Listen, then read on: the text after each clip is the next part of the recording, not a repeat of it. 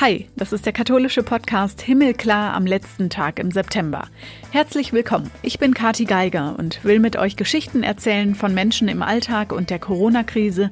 Da gucken wir dieses Mal nach Großbritannien, wo Andreas Blum Pfarrer einer deutschsprachigen Gemeinde ist. Ich merke in der Seelsorge, wie sehr wir doch auf Nähe, auf Persönlichkeit und auch auf Berührung gesetzt haben, was auch für den Menschen, glaube ich, wichtig ist und was im Moment alles untersagt ist, gefährlich ist und deshalb besonders schmerzlich äh, vermisst wird. Und dabei werden jetzt erstmal neue Corona-Regeln eingeführt, die für sechs Monate, ein halbes Jahr gelten sollen. Premier Boris Johnson hat die Briten darauf eingeschworen, sie einzuhalten, weil es tausende Neuinfizierte täglich gibt.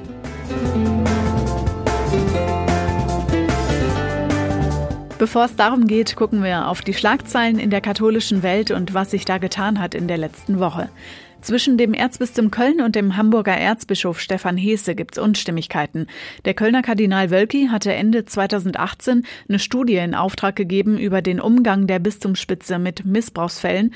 Untersucht wurde bis 1975 zurück, also unter anderem auch die Zeit, als Heese ab 2006 Personalchef in Köln war. Eigentlich sollten die Ergebnisse längst veröffentlicht worden sein, das war für März geplant, wurde dann aber kurzfristig abgesagt, was aber nicht an Erzbischof Heeses Einwand liegen soll. Jetzt wehrt er sich gegen Vorwürfe aus der unveröffentlichten Studie, er habe Missbrauchsfälle vertuscht, er kannte wohl den Entwurf von einem Teil des Gutachtens, das ihn betraf, und den hatte er aus äußerungsrechtlichen Gründen vorgelegt gekriegt. Erzbischof Heese kritisiert, die mit der Untersuchung beauftragte Münchner Kanzlei hätte gründlicher arbeiten können und die Studie soll nur zusammen mit seiner Sicht veröffentlicht werden. Das soll auch noch passieren, sagt das Erzbistum Köln. Genauso sollen auch Namen genannt werden. Nur wann ist noch völlig offen. Dass ein Kardinal seinen Posten verliert, war lange Zeit eigentlich was Unvorstellbares. Letzte Woche hat aber überraschend der Papstberater Giuseppe Angelo Becciu alle seine Ämter niedergelegt. Offiziell ist er im Vatikan für die Heiligsprechungen zuständig. Sein Amt abgegeben hat er aber wohl wegen einem Finanzskandal im Vatikan. Der Kardinal sagt, er sei vollkommen unschuldig. Aus Vatikankreisen heißt es, der Papst hat sein Vertrauen in den Berater verloren. Becciu soll jetzt alle Rechte, Pflichten und Insignien ablegen, die ein Kardinal hat. Das heißt, er wird auch nicht an der nächsten Papstwahl teilnehmen. Offiziell aberkannt wird ihm der Titel aber nicht. Er verwendet ihn nur nicht mehr. Das ist ja so ähnlich wie bei Harry und Meghan im britischen Königshaus.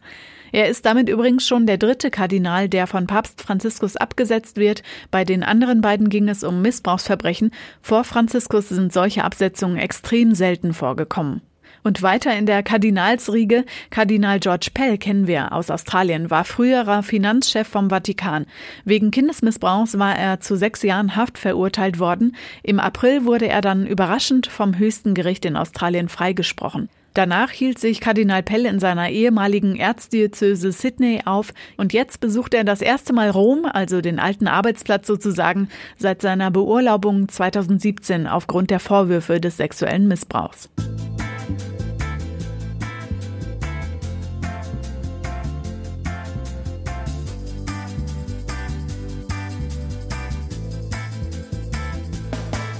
Und im Himmelklar-Podcast schauen wir heute mal nach Großbritannien. Pfarrer Andreas Blum ist der Pfarrer der deutschsprachigen katholischen Gemeinde St. Bonifatius in London. Schönen guten Tag.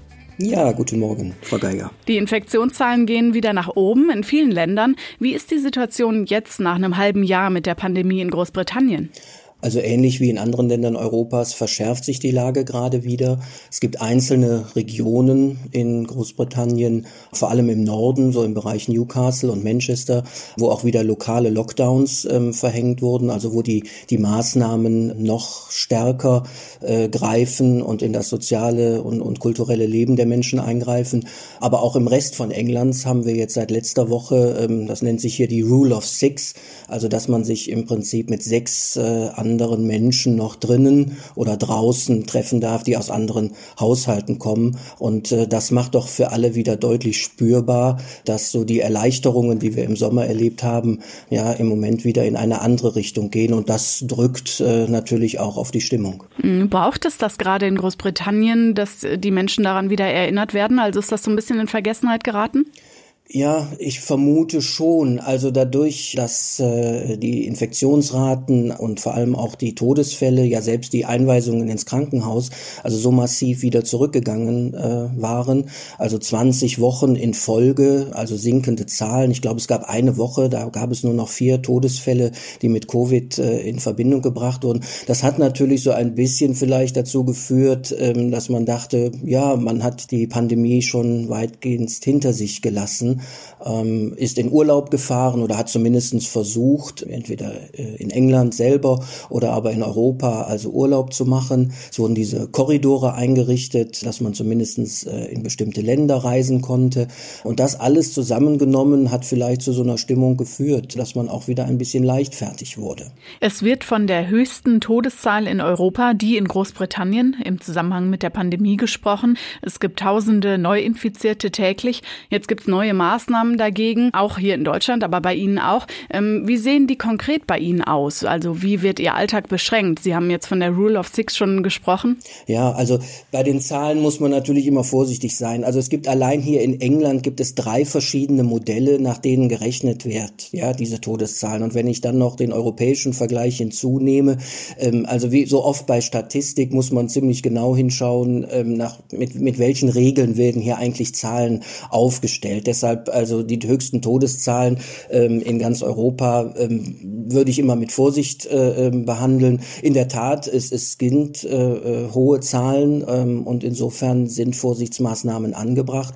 Also ein konkretes Beispiel, wenn Sie jetzt fragen, wie es also mich betrifft, es gibt Gemeindemitglieder, die im Krankenhaus liegen, ja, ähm, und es gibt ein striktes Besuchsverbot. Also weder ich äh, und zum Teil auch die Familienangehörigen können also die die die Kranken ähm, und auch die Sterbenden nicht besuchen und sind äh, entweder auf Telefonate angewiesen. Und an solchen Punkten zeigt sich natürlich, dass solche Maßnahmen auch bittere Konsequenzen haben. Wie wichtig ist da die Seelsorge, die Sie leisten, dann jetzt vielleicht über Telefon? Genau, also das macht die ganze Sache noch schwieriger. Also ich merke sowohl in der Seelsorge ähm, jetzt an solchen Stellen, in der Begleitung von Kranken oder Sterbenden oder von älteren Leuten, ähm, als aber auch jetzt sagen wir mal bei Kindern, ja, also in Gruppenstunden, ähm, die wir im Moment nicht halten dürfen, wie sehr wir doch auf Nähe, auf, auf Persönlichkeit ähm, und auch auf also Berührung gesetzt haben, was auch für den Menschen, glaube ich, wichtig ist und was im Moment alles äh, untersagt ist, gefährlich ist ähm,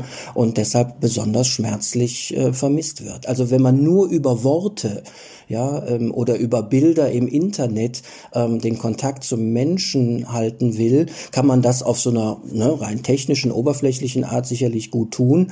Ähm, und das ist auch besser als nichts. Insofern sind wir dankbar, dass diese technischen Möglichkeiten überhaupt da sind. Ähm, aber mir zeigen sie auch ganz klar die Grenzen auf, also wo entweder einfach ein Dasein äh, oder ein Handhalten oder einen in den Arm nehmen ähm, doch ganz andere ähm, ja, Nähe und einen ganz anderen Trost und ganz anderen Zuspruch möglich machen. Welche Auswirkungen hat das noch, also zum Beispiel auf Gottesdienste oder auf das Glaubensleben Ihrer Gemeinde? Mhm. Also äh, wir hatten ja in England, anders als in Deutschland, ja sogar den Fall, dass die Kirchen richtig abgeschlossen waren, mehrere Monate. Also das heißt, äh, weder zum persönlichen Gebet noch für Gottesdienste durften die Kirchen geöffnet werden. Die anglikanische Kirche ging sogar so weit, dass sie ihren Geistlichen untersagt hat, die Kirchen zu betreten. Ähm, und das ist dann erst langsam, hat es also zu einer Öffnung geführt, dass erst für das persönliche Gebet und ähm, dann eben auch seit dem Sommer wieder Gottesdienste stattfinden dürfen, aber auch unter sehr strikten Regeln. Ja, also es, äh, die, die Bänke sind gesperrt, die Masken müssen getragen werden, es darf nicht gesungen werden, ähm, die Predigt soll so kurz wie möglich gehalten werden. Das ist für manche jetzt kein großer Verlust, aber sagen wir mal, es alles äh, äh, schlägt auf den Charakter des Gottesdienstes. Ähm, und was für uns als Auslandsgemeinde besonders schmerzlich ist, die Leute, die jetzt über den ganzen Großraum Londons äh, verteilt sind, ja und zum Teil lange Anfahrtswege in Kauf nehmen, haben anschließend nicht mehr die Gelegenheit, gemeinsam Mittag zu essen oder den Nachmittag zu verbringen, sich auszutauschen, sondern das, äh, das ganze Social, wie das hier genannt wird, das fällt weg, ist untersagt, sondern also wir dürfen Gottesdienst halten, aber mehr dann erstmal auch nicht. Was auch ja eigentlich alles zum katholischen Glaubensleben dazugehören würde, normalerweise Eben, bei Ihnen. Ne? Nicht? Also Ich würde ja sagen, nicht, also dieses anschließende Treffen, nicht, theologisch würde man sagen, die Agape, ja, nach der Eucharistiefeier, nicht, also von alters her eigentlich etwas, was eng miteinander verzahnt ist und zusammengehört. Nicht, das, das gehört zum Gottesdienst dazu, das ist die Verlängerung, das ist die Erweiterung des Gottesdienstes, das würde ich gar nicht in zwei verschiedene Bereiche ähm, unterteilen, aber das möchte ich eben jetzt nicht hier dem, dem Bobby um die Ecke, ähm, der dann vorbeikommt und fragt, was macht ihr da, also dann erklären müssen müssen, ähm, weil der das im Zweifelsfall dann eben doch nicht versteht.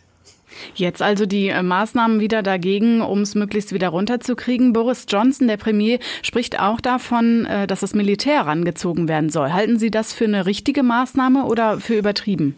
Also da muss man vielleicht als erstes mal sagen, dass das Militär in Großbritannien natürlich eine ganz andere Rolle spielt als jetzt das Militär in Deutschland. Also das ist in England eindeutig positiv konnotiert und sie haben hier ähm, so eine Art Karnevalsumzüge, ähm, wo auf einmal Militär mitfährt und auch Waffen ja gezeigt werden. Ähm, das ist ähm, für mich als Deutschen oder für mich als Kölner, also als ich das das erste Mal gesehen habe, äh, absolut unvorstellbar. Stößt hier aber auf überhaupt keine äh, Vorbehalte, sondern ähm, also das Militär ist ein integrativer Bestandteil, ist sehr positiv besetzt. Ähm, insofern äh, ist diese Diskussion, die den deutschen Ohren so ein wenig mitschwingt, wenn wenn ein Regierungschef sagt, also Militär soll kommen, ähm, hat hier hat hier einen ganz anderen Klang. Also hier wird es, glaube ich, eher als Unterstützung ähm, nicht äh, ähm, der staatlichen ähm, Durchsetzungskraft äh, verstanden und äh, vermutlich sogar weitgehend ähm, begrüßt. Und worüber ich mit Ihnen auch sprechen muss, da Sie einfach in London sitzen, wie sieht es ja. um den Brexit aus und das jetzt im Zusammenhang mit der Pandemie auch noch? Ja, das ist ein, ein, ein Spiel, was jetzt hin und her geht. Ähm, was ist Schuld des Brexits und was ist Schuld des Virus? Ähm, das kann kaum noch einer auseinanderhalten. Die ganze Brexit-Diskussion ist ja weitgehend nach der Wahl von Boris Johnson ähm, auf eine, eine technische und auf eine Verwaltungsebene, eine politische Ebene geschoben worden, hatte also hier im, im öffentlichen Diskurs gar nicht mehr nicht den Raum, den es eben vorher noch hatte. Das ist jetzt so in der Endphase wieder ein bisschen anders geworden, aber in der Tat ist also die Pandemie das größere Thema und was natürlich offensichtlich ist, dass, dass beide Fälle zusammen, also jeweils für sich genommen, wäre es wahrscheinlich schon schwierig genug, ähm, diese großen Themen also vernünftig zu organisieren. Und wenn jetzt beides zusammenkommt, äh, wird es halt äh, umso schwieriger. In dieser Zeit braucht man also viel Hoffnung. Pfarrer Blum, woher kommt Ihre?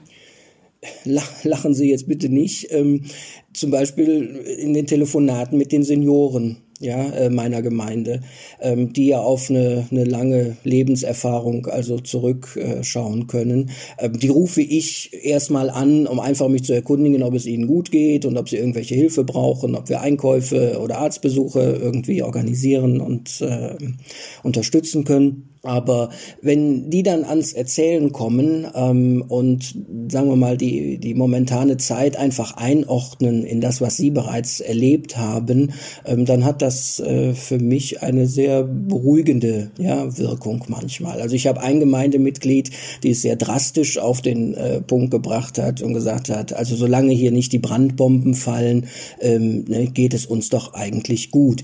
Und das, ähm, ja, dass diese Gelassenheit Zeit, ähm, dass es also äh, Krisen immer schon gegeben hat und dass es aber auch Wege durch die Krise gibt und dass gerade in dem Fall mit den Möglichkeiten, die heute bestehen ähm, und auch mit einer Solidarität, die vielleicht erwächst, ähm, eine solche Krise also zu bewältigen ist, ähm, das macht schon ja, ähm, Hoffnung. Oder wenn ich sehe, wie in der Gemeinde also die, die, die Vernetzung ähm, und der Zusammenhalt, die Hilfsbereitschaft einfach da ist, ähm, dass ich eigentlich noch nie ähm, in einem Telefonat oder bei einer Bitte auf die Antwort gestoßen bin, nee, das mache ich aber nicht oder will ich nicht oder kann ich nicht, sondern ähm, selbst wenn man es jetzt selbst nicht tun konnte, dass jemand sagte, ich, ich kümmere mich aber drum, das sind alles so kleine Zeichen, wo ich sagen würde, ja, vielleicht nicht Hoffnung, aber doch zumindestens Ermutigungen. Ja? Ähm, Trost und Hoffnung ist ja ein sehr großes Wort. Ähm, für Paulus gehört Glaube, Liebe, Hoffnung ja zu den drei großen Kennziffern unseres Glaubens. Und damit lande ich eigentlich ähm, am Ende natürlich auch immer bei Gott selbst. dass er in diesen kleinen Zeichen, die ich dann in der Gemeinde oder auch in der Stadt erlebe, dass Gott da ist, dass er unser Leben letztlich ja in der Hand hat und ähm, natürlich auch die Hoffnung, dass er es am Ende gut mit uns meint. Nicht? Das löst nicht alles, das ist mir bewusst. Ähm, nicht? Wenn ich an die Lesung denke, ähm, wo es dann bei Jesaja hieß, meine Gedanken, spricht der Herr, sind nicht eure Gedanken und eure Wege sind nicht meine Wege. Also es braucht am Ende, glaube ich, die Entscheidung auch zur Hoffnung. Ich kann auf all die Dinge gucken, die im Moment sehr schwierig sind, die mühsam sind, die ähm, auch kaputt gehen, ja, im sozialen, im kulturellen Leben. Ich kann aber eben auch versuchen, auf die anderen Zeichen am Wegesrand zu gucken und mich dann eben, ne, wie Ignatius von Loyola sagt, mich wirklich zur Hoffnung zu entscheiden. Und das muss auch ich eigentlich jeden Morgen immer wieder neu. Das ermutigt. Ganz herzlichen Dank für das Gespräch, Fahrblum. Ich danke Ihnen, Frau Geiger. Alles Gute. Mehr zum Himmelklar-Podcast findet ihr auch online auf himmelklar.de. Alle Gespräche mit Menschen, die wir im Corona-Alltag schon geführt haben. Unter Himmelklar-Podcast gibt es uns auf Facebook und Instagram und auf Twitter als Himmelklar-Pod. In zwei Wochen hören wir uns wieder und nächste Woche ist Renato Schlegelmilch dran. Bis dahin, macht's gut.